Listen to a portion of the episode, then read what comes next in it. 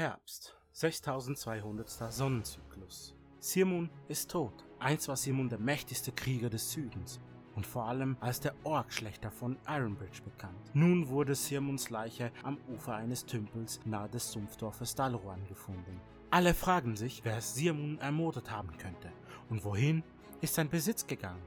Ganz besonders seine sagenumwobene sprechende Streitaxt. Welche tapfere Abenteuergruppe stellt sich der Herausforderung und löst das Mysterium um Sirmuns Tod?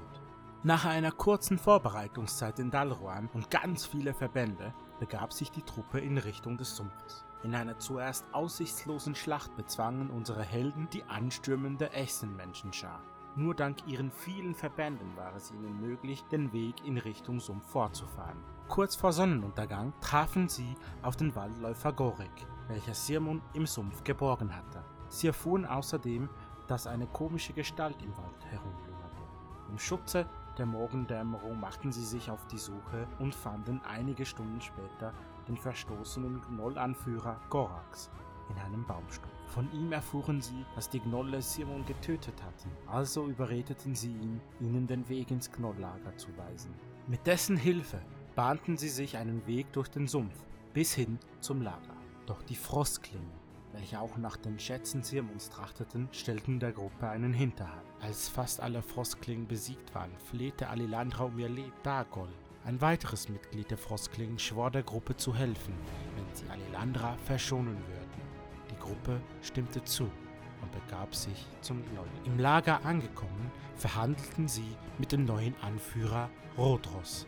Als dieser jedoch den Tod von Gorax verlangte, sah sich die Gruppe gezwungen, dem Gnoll-Anführer einen Verhandlungskampf anzubieten, einen epischen Gerichtskampf zwischen Thiul und dem stärksten Elitekämpfer unter den Gnollen. Dieser großartige Kampf kostete Thiul fast das Leben, doch mit seiner letzten Rage bezwang er den scheinbar übermächtigen Gegner letzten Endes doch.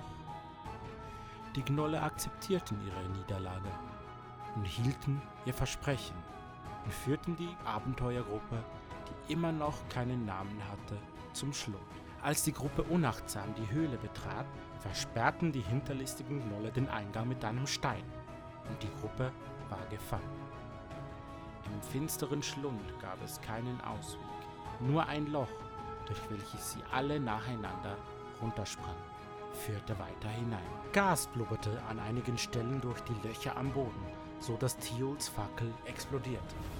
Lucius sprang mit einem Satz nach vorne, doch auch da war ein Gasleck, so dass auch er die Wucht der Explosion abkriegte. Die namenlose Gruppe schritt im Schlund weiter voran, bis sie schließlich nach einem Kampf mit schleimartigen Wesen auf einen gelatinenartigen Würfel trafen, welcher Simons Axt in sich eingeschlossen hatte.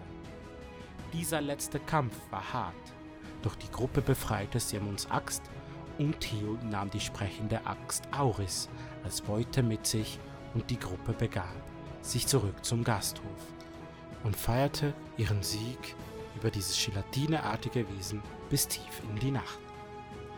Am nächsten Morgen küssten die ersten Sonnenstrahlen Flickwach, als er langsam zu sich kommt. Begibt er sich nachdenklich in sein Zimmer und denkt, war alles nur ein Traum? Ich muss nachher Sky finden. Als er das Zimmer betritt, sieht er überall Kleider verteilt und Stühle liegen verstreut im Raum herum. Alles weist darauf hin, dass hier ausgiebig gefeiert worden ist. Inmitten dieses Chaos liegt der nackte, menschengroße Zwerg Theod. Zur Linken hält er den Busen einer nackten Halbelfin, welche in seinem Arm eingeschlafen zu sein schien. Zur Rechten umarmt er eine Halblingsfrau, die vielleicht halb so groß wie er selbst war. Wie es weitergeht, erfahrt ihr in der nächsten Folge, wenn es wieder heißt D&D mit Dungeon Master Balgros.